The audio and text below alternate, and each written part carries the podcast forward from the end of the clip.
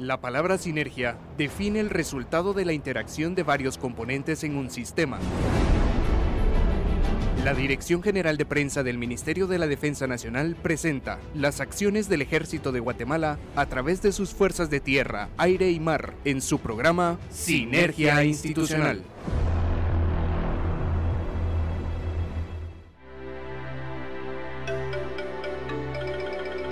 Buenas noches Guatemala, bienvenidos a una emisión más de Sinergia Institucional Radio. Esperemos que estén de lo mejor en compañía del 107.3 FM de TGW, La Voz de Guatemala. Les saluda el coronel Rubén Telles. Buenas noches, me acompaña también el estudiante Juan Carlos Rosales y María Fernanda del CID. Mi coronel, muy buenas noches, amigos Radio Escuchas. Qué gusto poder llegar nuevamente hasta sus lugares donde ustedes nos sintonizan y por supuesto se enteran de las actividades que realiza el Ejército de Guatemala. Así es, mi subteniente, un saludo muy especial a quienes nos escuchan. Gracias por su fiel sintonía. El Ejército de Guatemala le da la más cordial bienvenida en esta nueva emisión de Sinergia Institucional Radio.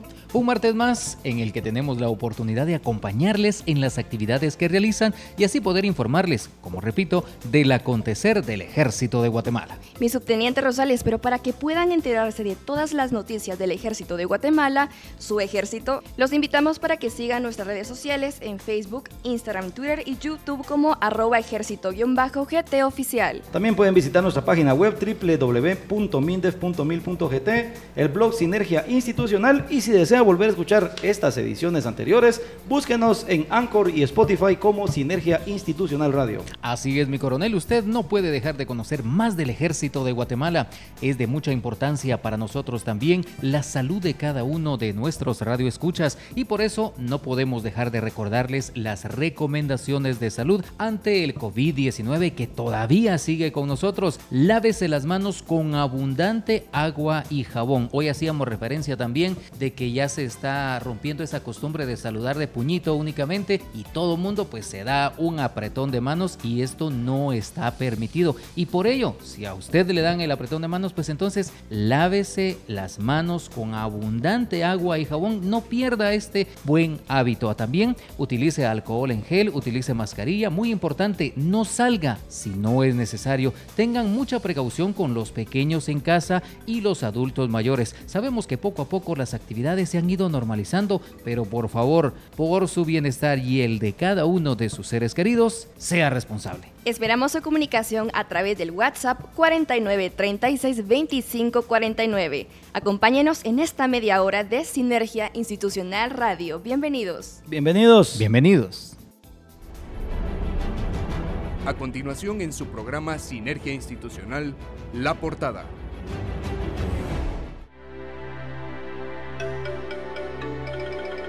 El día de mañana el Club Aurora FC estará arribando a un aniversario más y desde ya les deseamos lo mejor. Un fuerte abrazo para todos los integrantes de uno de los más prestigiosos clubes de fútbol de Guatemala, así como para sus aficionados. Y para que ustedes conozcan detalles interesantes de este club, se los vamos a platicar hoy en la efeméride. Así es, mi coronel, y ya que hablamos de este club, en la entrevista nos acompañará vía telefónica el señor director general de Deportes y Recreación del Ministerio de la Defensa Nacional. Además, el Comando de Comunicaciones del Ejército nos presentará la biografía de Antonio de Rivera y Pedro de Arroyave. Y no puede faltar nuestro homenaje a los héroes caídos en el cumplimiento del deber. Comenzamos con Sinergia Institucional Radio.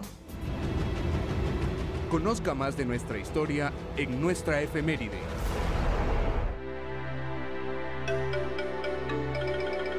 El 14 de abril de 1945 nació el Aurora Guardia de Honor Fútbol Club, por iniciativa del teniente coronel Ramiro Franco Páez, quien en ese entonces prestaba servicio como comandante de la Brigada Guardia de Honor del Ejército de Guatemala. De acuerdo al historiador deportivo Marco Tulio Cobar Ramírez, tanto el nombre del equipo, así como los colores amarillo y negro del uniforme, reflejan el amanecer que vivió la sociedad guatemalteca luego de la Revolución de octubre de 1944.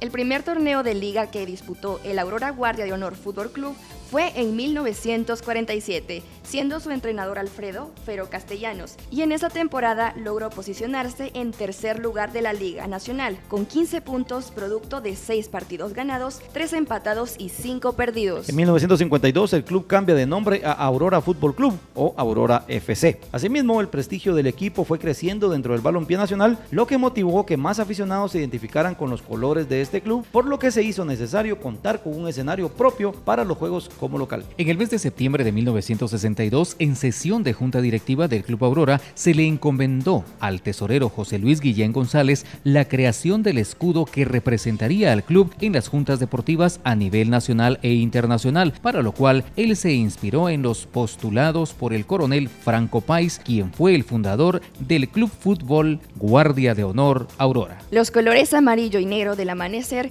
que simboliza una nueva Guatemala. Al centro se encuentra el dios mitológico de griegos y romanos Marte, quien representa al ejército de Guatemala. Y el pabellón nacional a la República de Guatemala. El color rojo, la integridad característica del ejército de Guatemala. Mientras que el color blanco de las letras de Aurora, la pureza del deporte. Luego de darlo a conocer a la junta directiva, esta lo aprobó y se mandaron a elaborar los escudos bordados en seda a la República de Alemania que portaron los uniformes y chumpas de los integrantes del club, así como los sellos para la papelería. El primer título de liga llegó en 1964, ya que finalizó en el primer título de la tabla de posiciones con 37 puntos, por delante del club municipal. En esa década se inician las gestiones para dotar al estadio de tribunas de acero, contratándose a la empresa Metasa de Nicaragua, quienes construyeron las tribunas a ambos lados de la cancha y posteriormente la General Norte. La edificación con estas nuevas estructuras, que en su conjunto permiten albergar hasta 13.000 espectadores, fueron inauguradas el 2 de abril de 1970, siendo llamado informalmente en aquella época como el Coloso de Hierro. En el famoso Coloso de Hierro, se conoce actualmente este estadio del ejército, jugaron destacados futbolistas nacionales e internacionales, entre los que destaca Jorge El Grillo Roldán, quien figura como el máximo goleador del club con 111 anotaciones, por lo que la tribuna este del estadio lleva su nombre así como otras figuras como Juan Manuel Dávila, Julio Girón, Víctor Hugo Monzón y Juan Manuel Funes. Así es, y también hablaremos de sus triunfos internacionales. Escuche bien, amigo Radio Escucha, dos títulos de Copa Fraternidad Centroamericana en 1976 y 1979, tres subcampeonatos de la Copa Fraternidad Centroamericana 1972, 1975 y 1983, y también un subcampeonato de la Recopa de la CONCACAF en el año 1994. Entre los logros más importantes a nivel nacional y que hacen de este equipo uno de los mejores y los más importantes en el país, podemos mencionar ocho títulos de Liga Nacional, cinco torneos de Copa y dos títulos de campeón de campeones. Sus máximos goleadores han sido Jorge el Grío Roldán con 111 goles, como ya lo dijimos, esto fue entre los años 1955 a 1973. De 1974 a 1982 figuró Selvin Penant con 88 goles, mientras que del 96 a 2005 Edgar El Camarón Arriaza con 88 goles. Hablemos un poco de Jorge Roldán Popol, más conocido como el Grillo Roldán. Nació en la ciudad de Guatemala el 16 de noviembre de 1940. Fue un futbolista y entrenador guatemalteco. Se desempeña como delantero y disputó los Juegos Olímpicos de México 1968. Roldán Popol jugó casi toda su carrera para el equipo Aurora FC, siendo el jugador más emblemático del club, ya que como lo mencionamos, fue el máximo anotador con 111 goles. Con la selección de Guatemala ganó el Campeonato de Naciones de la CONCACAF en 1967. Posteriormente participó en los Juegos Olímpicos de México del 68, donde llegó hasta los cuartos de final. Tal vez ustedes no lo sabían, pero a este legendario equipo también se le conoce como Aurinegros, los Tigres, los Castrenses o los Tigres de la Aurora. A todos los que conforman el equipo de Aurora FC, tanto a nivel administrativo, técnico, jugadores, entrenadores, les deseamos un muy feliz 76 aniversario de parte de todo el equipo que conforma Sinergia Institucional Radio. Felicidades para todos ustedes, bendiciones y que sigan en ascenso. Todo lo mejor. Y estamos de regreso en el 107.3 FM de TGW, La Voz de Guatemala y su programa Sinergia Institucional Radio. Amigos Radio Escuchas, este año celebramos el Bicentenario de Independencia Patria. Escuchemos una cápsula informativa relacionada con este tema. Guatemala celebra el Bicentenario de Independencia Patria. Te contaremos cómo el ejército ha evolucionado en 200 años. El 15 de septiembre de 1821 se declara la independencia de España y el 5 de enero de 1822 se da la anexión a México, no estando de acuerdo El Salvador. Todo ese año se vio envuelto en diferentes campañas militares, evidenciando que era necesario la creación de un ejército, pues los grupos que siempre defendían el territorio eran los trabajadores agrícolas, dándoseles el grado respectivo dependiendo de su acción en la guerra. El general Vicente Filísola, habiendo relevado a Gavino Gainza, se enfrentó a varios conflictos a su llegada al mando del grupo militar guatemalteco. Su imperio no duró mucho, pues el emperador Agustín de Iturbide fue derrocado y el general Vicente Filísola junto a sus hombres se retiraron de Guatemala. Luego de ello se dio la Guerra Civil Centroamericana. En esa época Guatemala perdió el territorio de Chiapas, que se integró a México tras la separación de Centroamérica en 1823. Ese año el coronel Manuel Arzú, comandante de artillería, fundó la Academia Militar en el antiguo Palacio de los Capitanes Generales, pero el plan no funcionó. Ese mismo año se desintegraron algunos cuerpos militares quedando algunas tropas de milicianos que se integrarían al proyecto de organización autorizado desde 1823.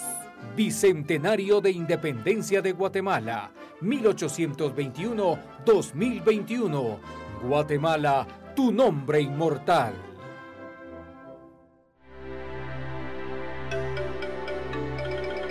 Estimados amigos, esta noche hablamos del equipo de fútbol Aurora FC, representante del Ejército de Guatemala. La gestión del personal, logística y operaciones de este equipo está bajo la responsabilidad de la Dirección General de Deportes y Recreación del Ministerio de la Defensa Nacional, cuyo director, el coronel de artillería diplomado en Estado Mayor Erwin Rodrigo Cifuentes de León, nos comparte en esta entrevista telefónica información importante sobre esa dependencia. Mi coronel Cifuentes, buenas noches, gracias por aceptar esta llamada, bienvenido a su programa Sinergia Institucional Radio. Muchísimas gracias eh, coronel Telles. Estamos saludando a todos los radioescuchas de tan prestigiosa radio y seguidamente pues darle gracias a Dios por darnos la oportunidad de, de seguir viviendo a pesar de las circunstancias en las que estamos y estamos listos para las interrogantes que ustedes tengan para, para su servidor. Muy bien, mi coronel, muchas gracias nuevamente por aceptar la llamada. Dejo entonces el paso acá para mis compañeros en cabina para que ellos empiecen con las preguntas. Buenas noches, mi coronel. Les saluda María Fernanda del Cid. Solicito nos cuente sobre la historia de la Dirección General de Deportes y Recreación.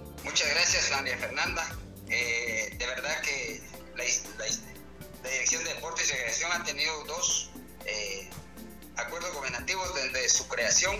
Uno es el 567-94 de fecha 19 de septiembre del 94, que fue creado como negociado de deportes y estaba bajo la responsabilidad de la dirección de personal.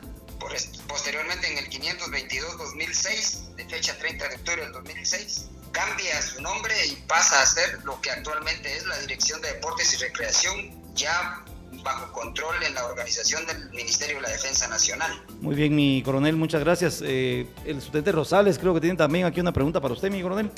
Mi coronel Cifuentes, muy buenas noches, qué gusto poderlos saludar. Hablando realmente del Club Aurora FC, que es eh, bastante aceptable ya por la población y que ha obtenido grandes eh, méritos, ¿podría hablarnos ahora acerca de esta Dirección General de Deportes y Recreación? ¿Qué podría compartirnos usted sobre la misión y funciones de la misma? Claro, gracias, mi estudiante Rosales.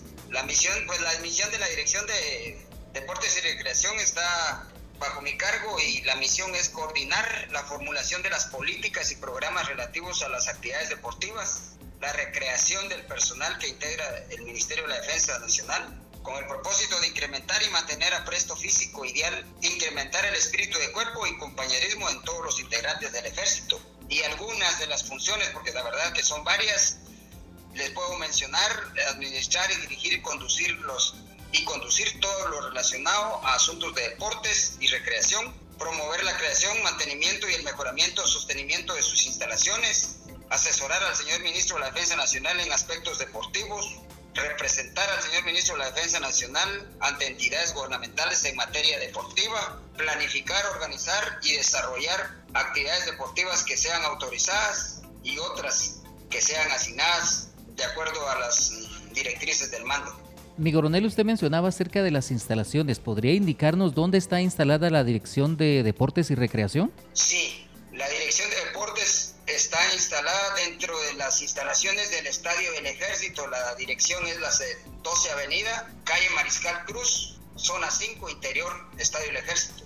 Mi coronel, muchas gracias. Eh, como usted se dio cuenta al inicio de la entrevista, mi coronel, hablábamos que este programa está dedicado al aniversario de Aurora FC. Eh, yo quisiera que usted le contara a nuestros amigos radioescuchas cuál es la relación que tiene la dirección bajo su cargo con el Aurora FC y que nos comente usted cómo está el desempeño, cómo ha sido el desempeño de ese equipo. Gracias, mi coronel. Fíjese que para sintetizarlo bastante, eh, los señores oficiales y personal de alta en la dirección de deportes y recreación pues ostentan cargos importantes dentro de la junta directiva del Club Aurora.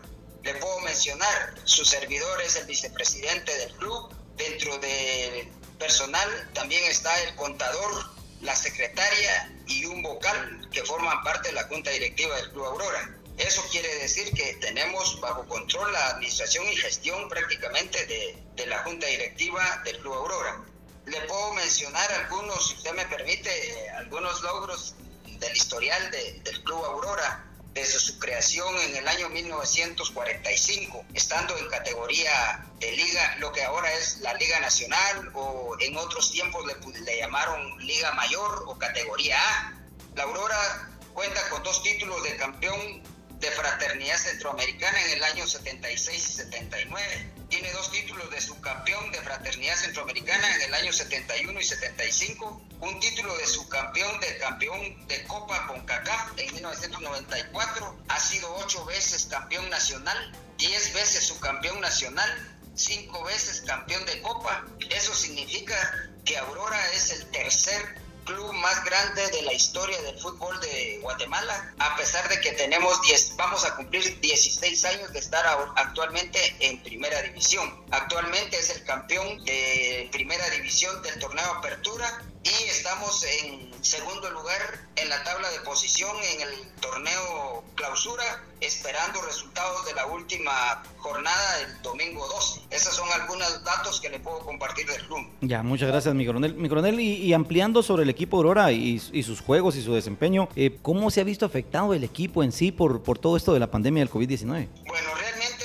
eh, podemos mencionar que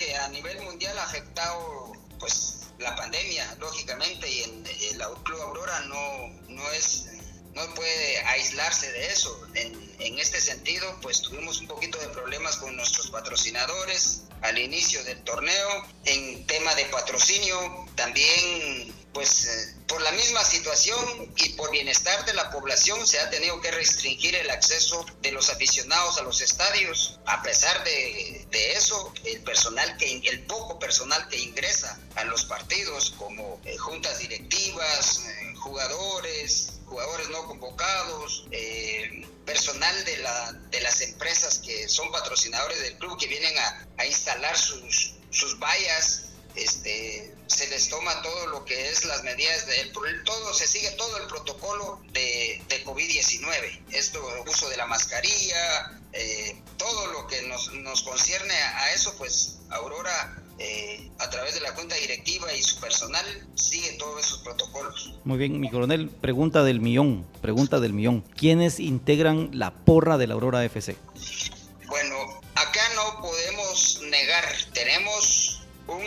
80% del personal de alta que integra el Ministerio de la Defensa Nacional, que es nuestro, nuestra afición, y un 20% el resto de la población. ¿Y ha incrementado la, aceptación ahora con los resultados positivos que ha obtenido el club últimamente, mi coronel? Sí, nosotros hemos tenido eh, establecido algunas estrategias para tratar de, de llamarle la atención, para que se acerquen aficionados al Club Aurora con salir a los comandos, llevando a los jugadores, presentándolos, que ellos vean cómo vive nuestro personal, que tengan ese acercamiento y convivencia. Y aparte de eso, pues les hemos ofrecido algunos artículos como playeras, gorras, eh, mascarillas, para que de alguna manera eh, ellos tengan ese sentido, sentido de pertenencia y el beneficiado con un porcentaje mínimo de utilidades, pero, pero la verdad los necesitamos. Y, usted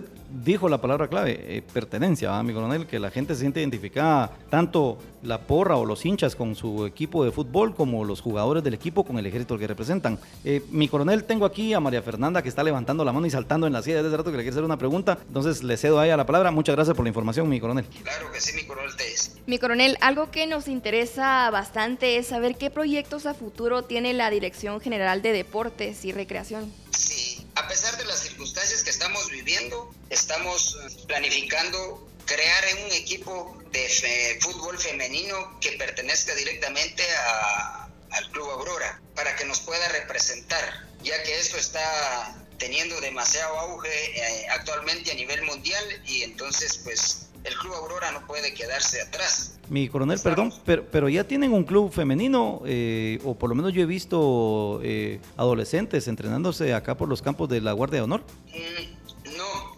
es, es un equipo que pertenecía a otra institución, a otra ellos tenían una organización y solo había un, como decir, un permiso, un derecho a utilizar el nombre, pero el convenio finalizó y entonces actualmente ya es Club Aurora con su junta directiva la que está encargándose de poder organizar directamente el equipo que pueda ser propio de, Aurora. Ah, muy bien, perfecto, muchas gracias mi coronel. Eso es la, aclaración. Lo otro que tenemos es eh, eh, tratando de organizar un equipo de voleibol y básquetbol que pueda entrar a competir en los campeonatos nacionales y pueda representar a la institución. Y lo que todos anhelamos, lograr el ascenso a Liga Mayor del equipo de fútbol Aurora. Cruzamos los dedos y primero Dios así será. Eso, hay otra cosa que tal vez no lo sabe mucha gente, pero directamente está bajo la responsabilidad de la Dirección de, de Deportes y Recreación, es fortalecer el equipo de ciclismo. El equipo de ciclismo tiene casi dos años, está representando a, al ejército de Guatemala y ha tenido y ha incrementado la representación de la institución con, con lugar eh, o tener lugares eh, de podio a nivel nacional. Incluso le puedo mencionar que hay eh, ciclistas que han llamado a selección nacional para poder representar a Guatemala en competencias internacionales, como lo es la Vuelta Ciclística a Panamá y. A Táchira. Así es. Entonces, eh, ese es otro de los proyectos que tenemos para poder fortalecer ese equipo de ciclismo y que nos pueda dar los resultados que nos está dando ya y poder mejorarlos. Excelente, mi coronel. Deseamos de verdad que puedan lograr todos estos objetivos que se están trazando. Así es, mi coronel Telles y mi coronel Cifuentes. Definitivamente esta información es muy importante y ha llegado de primera mano a cada uno de nuestros radioescuchas a través de este programa Sinergia Institucional Radio. Pero mi coronel, ya para cerrar esta entrevista, quisiéramos también darle a usted unos minutos para que envíe un mensaje tanto al personal militar como a todos los seguidores del Club Aurora FC. Muchas gracias, de Rosales. La verdad que agradecerles, agradecerles a ustedes, a la radio, a la población por darme la oportunidad de dirigirme y poder transmitir algunos datos históricos del Club Aurora, de la dirección, del equipo de ciclismo. Y decirles que estamos trabajando por, por los tres que les acabo de mencionar y de verdad el mejor trabajo, el tiempo lo, se lo estamos dedicando con todo el personal estamos haciendo. Yo siempre les he dicho a junta directiva, a cuerpo técnico, a jugadores que somos un equipo y que juntos vamos a lograr el objetivo que tenemos de es llevar al equipo a Liga Nacional. Por supuesto que todo esto agarrado de la mano de Dios, que por supuesto nada es posible si no estamos eh, con Él. Y decirle a nuestra afición que se acerque con confianza, que tenga confianza, que tenga paciencia y que, que nosotros estamos haciendo nuestro mejor trabajo, nos debemos a ellos, a la población y por ellos estamos eh, haciendo nuestro mejor esfuerzo para obtener los éxitos que deseamos. Muy bien, mi coronel, muchas gracias. Eh, le agradecemos a usted, mi coronel, el haber aceptado esta llamada telefónica mediante la cual nos proporcionó valiosa información que le permite a nuestros amigos radioescuchas comprender mejor las funciones que realiza cada una de las dependencias del Ejército de Guatemala. Se unen a mi persona, María Fernanda del CID y el estudiante Rosales para lanzar una felicitación por el aniversario del equipo Aurora FC y desearles a ustedes como dirección, mi coronel, que puedan cumplir todos los proyectos que se trazan y seguir fomentando la imagen del Ejército de Guatemala a través de del deporte. Eh, ahora, como usted lo decía también, que el equipo de ciclismo pues ha tomado mucho auge. Le deseamos todo lo mejor, mi coronel, y le agradecemos eh, de todo corazón eh, la colaboración que usted ha tenido con este programa. No, muchas gracias a todos ustedes, muy amables y estamos a la orden siempre. Muchas gracias, mi coronel. Feliz noche. Distintas unidades del Ejército de Guatemala han preparado cápsulas informativas sobre personajes que participaron en la independencia patria. En esta emisión, el Comando de Comunicaciones del Ejército nos presenta la biografía de Antonio de Rivera y Pedro de Arroyave. El licenciado Antonio Rivera Cabezas nació el 12 de febrero de 1784 en la ciudad de Guatemala. Fungió como presidente en los años de 1830 a 1831. Él ascendió al poder debido a las intrigas políticas en contra de Pedro Molina Mazariegos, la fecha en la que empezó sus funciones como jefe de Estado. Es el 9 de marzo de 1830 debido a intrigas políticas. Se vio obligado a renunciar a su cargo. Entre sus cargos como político en Guatemala se encuentran diputado provincial en el año de 1812 diputado al Congreso mexicano durante la época de la anexión a México, secretario de la Hacienda de Federación en los años de 1835 y 1837. La anexión a México surgió casi inmediatamente después de la proclamación de independencia, ya que se volvieron a dar dos grupos políticos en la ciudad de Guatemala. Estos fueron los que se encontraban a favor de la independencia sin unión a México y las familias que promovieron la anexión disputas entre anexionistas y antianexionistas. A pesar de las provincias en contra y bajo el comunicado que declaraba que Quetzaltenango no reconocería el gobierno de Guatemala y declaraba fidelidad al gobierno del imperio mexicano, se decretó la unión al imperio y dieron inicio luchas contra los opositores. Debido a la resistencia en diversos puntos del territorio guatemalteco, Inturbide decide poner a cargo del gobierno de Guatemala a Vicente Filísola en 1822. Cuando el régimen conservador se instaló en Guatemala, Antonio Rivera Cabezas sale al exilio encontrando refugio en México. Él falleció el 8 de mayo de 1851, su padre fue Mario José del Mar y su madre fue María Flores del Campo. Sus logros más importantes se dieron en el campo de la educación, en donde implementó la enseñanza en el interior del país y no solo en la capital. También creó la Dirección General de Caminos y realizó el primer censo del país en el año de 1830. Fue partidario de las ideas independentistas. Antonio Rivera Cabezas formó parte del primer triunvirato de Centroamérica en 1823 y luego fue jefe de Estado de Guatemala los años 1830 a 1831. Su firma aparece en el Acta de Independencia del 15 de septiembre de 1821. Arroyave fue un político guatemalteco y uno de los firmantes del Acta de Independencia de Guatemala en 1821. Al momento de la firma era síndico segundo del Ayuntamiento de Guatemala. Se le atribuye la solicitud de destierro de quienes se oponían a la anexión a México. Vio la primera luz en la ciudad de Santiago de Guatemala el 29 de mayo de 1769. Era hijo del capitán don Diego de Arroyave y Beteta y de doña María Teresa Francisca Javiera de Arana y Valle. Obtuvo el grado de abogado. En 1788 suplicó se le atestaran sus servicios con el objeto de presentarlos al rey de España. Contrajo matrimonio en la ciudad de Guatemala el 20 de marzo de 1806 con doña Josefa Higinia Mollinedo, hija de don Ramón Mollinedo y Santibáñez y de doña Francisca Bernal y Pleites. Don Pedro firmó el Acta de la Independencia de Centroamérica, fechada el 15 de septiembre de 1821, en su calidad de síndico segundo del enunciado ayuntamiento. Siempre en el ejercicio de esa sindicatura, pidió el 4 de noviembre del señalado año que fuera aprobada la moción del alcalde primero, doctor don Mariano Larrabe, consistente en considerar como conveniente la unión de antiguo reino de Guatemala al Imperio de México, como el Acta de Independencia de Centroamérica convocó a un congreso para decidir la unión al Imperio Mexicano, el 23 de noviembre de 1821, el ayuntamiento de la ciudad de Guatemala rechazó una segunda moción presentada por el alcalde primero, doctor don Mariano Larrabe, y también apoyada por el síndico Arroyave, en la cual calificaron de innecesaria la convocatoria de ese congreso. El 1 de diciembre del año anteriormente referido, este ayuntamiento aprobó el pedimento de los síndicos aicineros Y Arroyave, donde se recomendó exhortar al gobierno para que procediera contra quienes alteraran el orden público, tal y como lo hicieron la noche del 30 de noviembre los miembros de la tertulia patriótica, quienes eran contrarios a la anexión al Imperio de México. A principios del año 1822, don Pedro de Arroyave renunció al oficio de síndico del ayuntamiento de la ciudad de Guatemala e inmediatamente citaron a los electores representantes de las cuatro parroquias de esta ciudad para la nominación del nuevo síndico.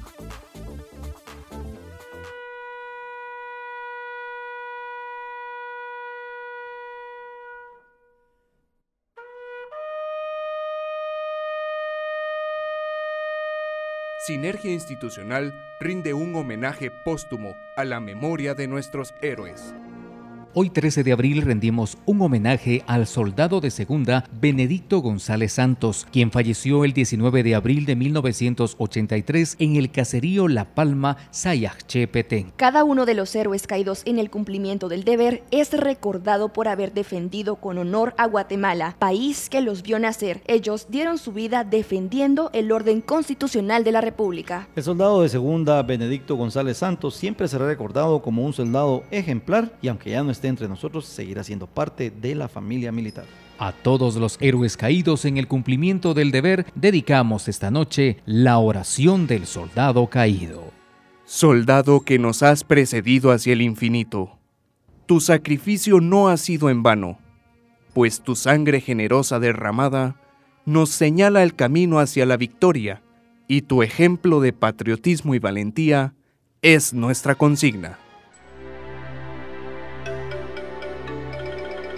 Amigos, pues quisiéramos quedarnos más tiempo con ustedes, pero aquí finaliza la emisión de hoy de Sinergia Institucional Radio. Los esperamos el próximo martes. Así María Fernanda y bueno, pues a todos ustedes les deseamos la mejor de la noche. Qué gusto haberlos acompañado. Así es, mi coronel, definitivamente nos complace cada noche poder llegar hasta allá donde nos sintonizan nuestros amigos Radio Escuchas y nuestra recomendación, por favor, piensen en sus seres queridos y en sus propias personas, ya que no es grato estar enfermo con este COVID-19. Recuerde siempre mantener las medidas de seguridad porque el coronavirus sigue afuera. Y para todos ustedes, amigos en uniforme, la consigna es la de siempre. Por favor, cuídese. Sus servicios en estos momentos son indispensables. No nos podemos dar el lujo de convertirnos en un punto de contagio para nuestros amigos, nuestros seres queridos, nuestros compañeros de trabajo, pero sobre todo para la población civil a los que estamos destinados a servir. Nos despedimos con la consigna Buenas noches Guatemala. Puedes dormir en paz que en cualquier parte del territorio siempre habrá un soldado en guardia. No olvide que este es el ejército de Guatemala, dejando un legado que construye futuro.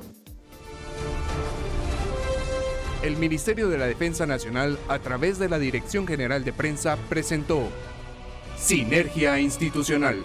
Hasta nuestra próxima audición.